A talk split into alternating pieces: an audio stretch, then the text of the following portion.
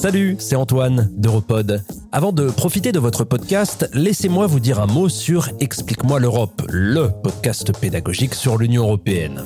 À quelques mois des élections, un excellent moyen de tester et d'affiner ses connaissances. Explique-moi l'Europe, disponible maintenant sur toutes les plateformes d'écoute.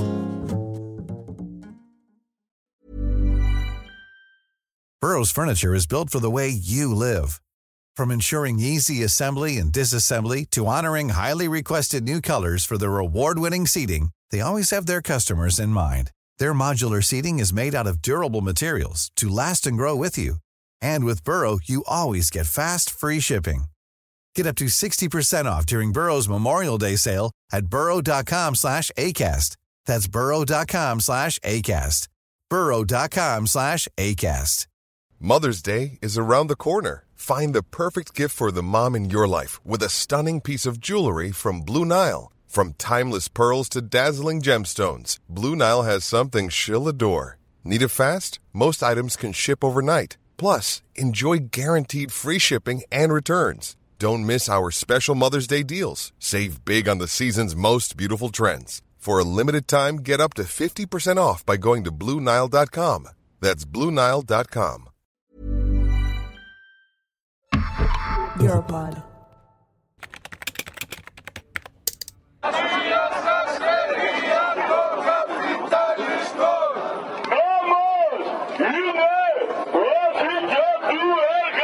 Le 14 novembre 2012, à travers toute l'Europe du Sud, sur des pancartes, on lit Pour l'emploi et la solidarité en Europe. Et en gros caractères blancs sur fond rouge vif, non à l'austérité.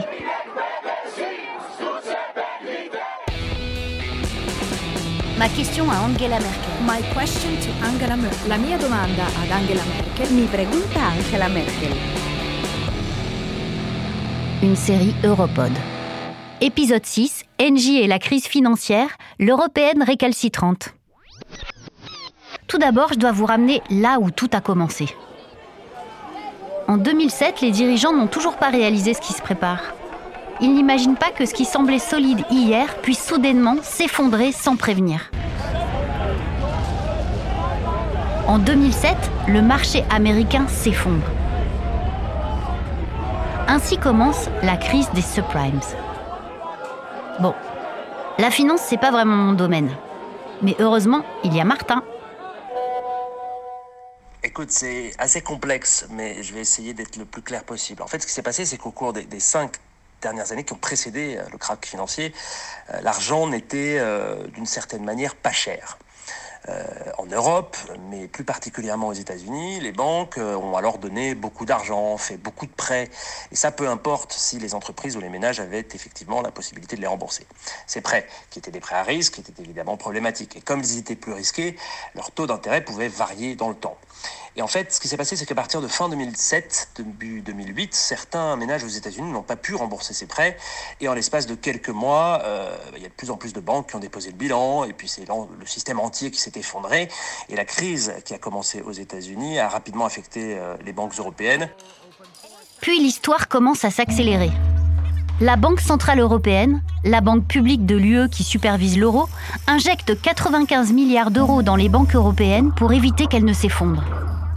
Mais ce n'est pas suffisant. C'est au printemps 2008 que le véritable crash se produit. En Allemagne, les banquiers se précipitent à Berlin pour voir Angela Merkel. Tous ont la même requête. Ils sont à court d'argent.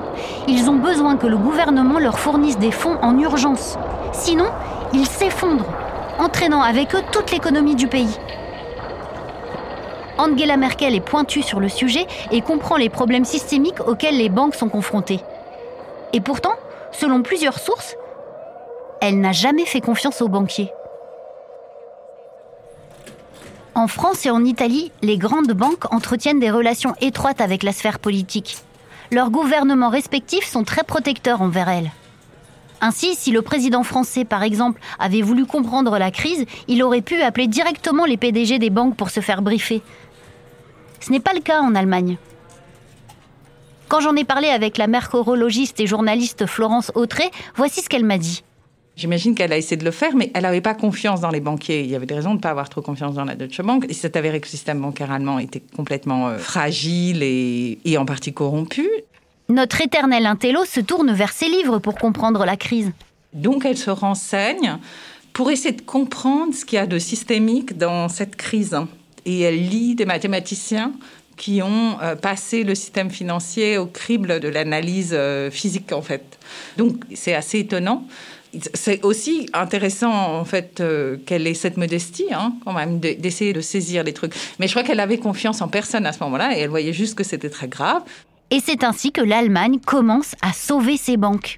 Et donc là, je dis là, elle a un scepticisme scientifique parce que son réflexe n'est pas de croire le premier venu, parce que les gens défilaient hein, chez elle pour demander de l'argent, hein, parce que l'Allemagne a débloqué plus, euh, en tout cas théoriquement, plus d'argent pour ses banques qu'aucun autre pays européen. L'Allemagne débourse 80 milliards d'euros en espèces et 400 milliards de cautions pour éviter que ses banques ne s'effondrent. Pour Angie, c'est une affaire réglée. C'est comme ça que les choses vont se passer. Chacun s'occupe de ses banques, un point c'est tout. Mais voilà, ce n'est pas si simple, parce que tout le monde en Europe n'a pas les moyens de sauver ses banques. En ces circonstances exceptionnelles, où la nécessité d'agir s'impose à tous, j'appelle l'Europe à réfléchir sur sa capacité à faire face à l'urgence. À ce moment-là, le président français Nicolas Sarkozy tient la présidence de l'UE. C'est alors qu'il a l'idée de créer un budget commun. L'Europe doit se donner les moyens d'agir. Tous les membres de l'UE contribueraient afin que les pays les plus fragiles puissent sauver leurs banques.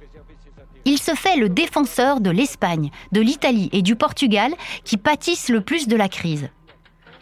Mais Angie ne veut pas en entendre parler. Ce qu'elle voulait pas aussi, c'était mettre de l'argent allemand, par exemple, dans des banques françaises ou italiennes. Je pense qu'elle s'est rendue compte comme nous tous à l'époque, il y avait un, tout un tas de gens qui mentaient, mais qui mentaient, mais qui mentaient, qui dissimulaient depuis des années, qu'en fait on ne savait pas quelle était l'ampleur des trous. À la crise de 2008, on a arrêté de, sortir des cadavres, des placards, des filiales lichées dans les paradis fiscaux, je ne sais où, pendant... Ça a duré, duré, duré, duré. Donc il y avait un problème, quoi. Elle déclare très clairement être totalement hostile à l'idée d'un budget commun. Alors quand Sarkozy organise un sommet à Paris, elle y va à reculons mais un événement va la faire changer d'avis. Et ce n'est pas un discours émouvant sur la solidarité européenne. Non. En fait, c'est un SMS. Plusieurs SMS en fait. Ces deux conseillers s'approchent et lui apprennent la nouvelle. Hippo Real Estate, un holding bancaire allemand, est sur le point de faire faillite. C'est une question d'heure. La tension politique est élevée. Les élections régionales en Bavière sont dans quelques jours et bientôt elle devra rendre compte aux députés du Bundestag. D'accord. Mais ça allait être la dernière banque qu'il sauverait comme ça. Il fallait élaborer un meilleur plan. Maintenant, arrêtons-nous une seconde. Comment la situation a-t-elle pu dégénérer à ce point pour l'UE Écoute, premièrement parce que les pays membres ont été touchés de manière très différente. Euh, pourtant, depuis 2002, euh, tous ces pays y partageaient tous une monnaie commune, l'euro. Mais ce que ça signifie, c'est que les économies des pays européens étaient alors très interdépendantes.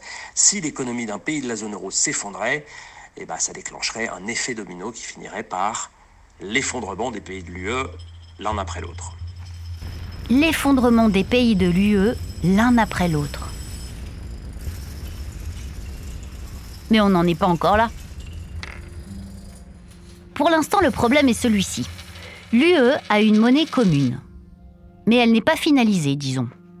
Elle dispose d'une banque centrale commune, indépendante des États membres, et qui a pour mission d'assurer la stabilité de l'euro et d'éviter une inflation trop élevée. Mais contrairement aux États-Unis, l'UE n'est pas un gouvernement fédéral. Sa banque centrale ne peut pas transférer d'argent des pays les plus riches vers les pays les plus pauvres ou faire en sorte que le bloc adopte une politique fiscale commune, une politique de chômage commune, etc. Ainsi, même si la Banque centrale peut aider avec un peu de magie financière pour mettre des euros supplémentaires dans le système, cette action ne peut à elle seule résoudre les problèmes de la monnaie unique européenne. Oui, mais tu, vois, lorsque l'hypo real estate s'est effondré, euh, bah, ça a rapproché un peu la situation de l'Allemagne de celle des autres, en fait. Et euh, à ce moment-là, une porte euh, s'est en quelque sorte entrouverte, et ça a laissé juste assez d'espace pour espérer qu'Angie adopte une solution européenne. Cependant, elle prend son temps pour y réfléchir. C'est une urgence et elle, elle prend son temps. Évidemment, ça agace tout le monde. Jusqu'à son plus proche allié européen, Jean-Claude Juncker.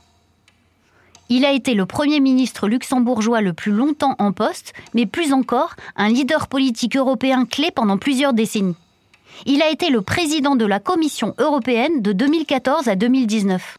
Chez elle, ça m'a souvent énervé, comme elle est scientifique, elle a pensé les problèmes par leur probable dernier moment d'éclosion d'une solution qu'on pouvait apporter au problème. Alors que nous autres, on était très portés sur le court terme, sur le moyen terme, elle raisonnait toujours à partir de l'ultime étape, ce qui a fait qu'elle posait beaucoup de questions, euh, parfois gênantes aux autres, et ce qui a fait qu'elle a évolué par étapes de savoir, si j'ose dire, de connaissance. Donc elle n'était pas parmi celles et ceux qui, dès le début, savaient ce qu'il fallait faire. Mais elle déclinait les problèmes au rythme du temps. C'est vrai, Merkel est physicienne et elle veut prendre le temps de comprendre toutes les issues possibles de ses décisions. Et en plus de ça, quelqu'un lui chuchote constamment à l'oreille. Son ministre des Finances, Wolfgang Schauble. Vous vous souvenez de lui? Il était le chef de la CDU, après Helmut Kohl, avant que Merkel ne prenne le poste. Moi, je crois qu'elle a pris son temps aussi parce qu'il y avait quelqu'un qui lui soufflait à l'oreille, Schäuble probablement, et peut-être qu'elle n'avait même pas besoin de lui, que ça aurait été contraire à la souveraineté budgétaire du, Bundestag de, balancer de l'argent allemand dans des banques françaises qui n'étaient même pas régulées à l'époque par la Banque Centrale Européenne, donc sur lesquelles ils n'auraient aucun pouvoir. Schäuble et Merkel sont tous les deux favorables à des mesures d'austérité strictes, ce qui implique des coupes sévères dans les dépenses publiques. Concrètement, ça veut dire moins d'emplois publics, des baisses de salaire et de retraite et des impôts plus élevés sur les foyers. Bon, on fait une pause. Je vais vous laisser écouter un enregistrement d'Alexis Tsipras, l'ancien Premier ministre grec. Je n'en croyais pas mes oreilles quand ils m'ont dit qu'ils m'accorderaient un entretien. Voilà ce qu'il a dit lorsque nous avons parlé de la façon dont Merkel a géré le crash financier. Je pense que la façon dont l'Allemagne a, sous la direction d'Angela Merkel, géré la crise de la dette à partir de 2009 ne peut certainement pas être considérée comme la plus grande réussite de ces 16 ans de mandat. Car surtout aujourd'hui, avec l'évolution de la pandémie et la manière dont l'Union européenne a géré la crise économique, que cette pandémie a provoqué, on se rend compte que les obsessions de l'Allemagne, notamment pendant la crise de la dette, dans sa logique d'austérité, mais aussi dans sa logique de ne pas échapper au dogme de la politique monétariste. Ces obsessions n'ont pas aidé l'Europe.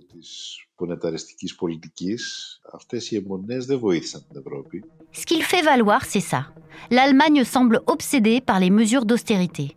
Et croyez-moi, ce que je vous raconte pour l'instant n'est que la pointe de l'iceberg. Il y a plus à venir. Mais il y a une explication historique à cela. En matière de monnaie, l'Allemagne est une grande traumatisée de l'histoire.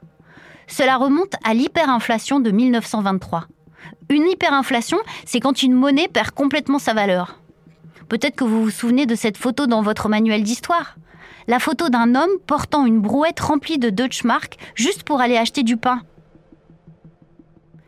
Mais juste au moment où Angie pense que la situation a touché le fond, eh bien, elle empire.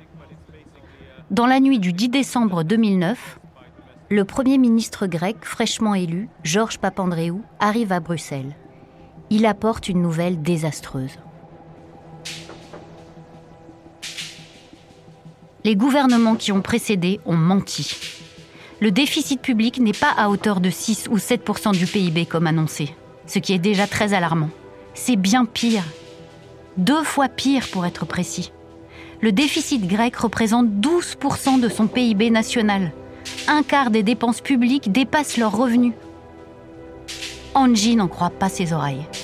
Elle n'aime pas qu'on lui mente.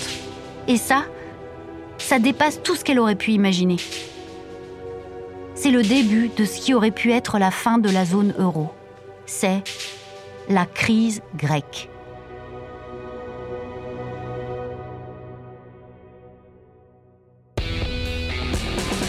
Ma question à Angela Merkel. La mia domanda ad Angela Merkel. Mi pregunta Angela Merkel.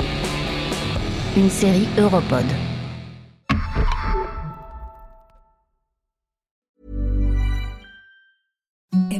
The softest sheets you've ever felt. Now imagine them getting even softer over time. That's what you'll feel with Bowl and Branch's organic cotton sheets. In a recent customer survey, 96% replied that Bowl and Branch sheets get softer with every wash. Start getting your best night's sleep in these sheets that get softer and softer for years to come. Try their sheets with a 30-night guarantee. Plus, get 15% off your first order at bowlandbranch.com. Code BUTTERY. Exclusions apply. See site for details.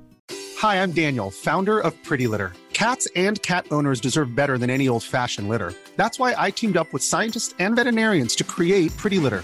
Its innovative crystal formula has superior odor control and weighs up to 80% less than clay litter. Pretty Litter even monitors health by changing colors to help detect early signs of potential illness. It's the world's smartest kitty litter. Go to prettylitter.com and use code ACAST for 20% off your first order and a free cat toy. Terms and conditions apply. See site for details. Planning for your next trip? Elevate your travel style with Quince. Quince has all the jet setting essentials you'll want for your next getaway, like European linen, premium luggage options, buttery soft Italian leather bags, and so much more. And is all priced at 50 to 80% less than similar brands. Plus, Quince only works with factories that use safe and ethical manufacturing practices. Pack your bags with high-quality essentials you'll be wearing for vacations to come with Quince. Go to quince.com slash pack for free shipping and 365-day returns. Voulez entendre plus de podcasts qui vont au fond des choses, qui se distinguent du bruit ambiant Rejoignez Europod. Abonnez-vous sur Apple Podcast et Spotify ou à notre newsletter. Suivez-nous sur LinkedIn, sur Twitter ou sur Instagram. Découvrez notre site internet le www.europod.eu. Europod, filtrez le bruit, commencez à écouter.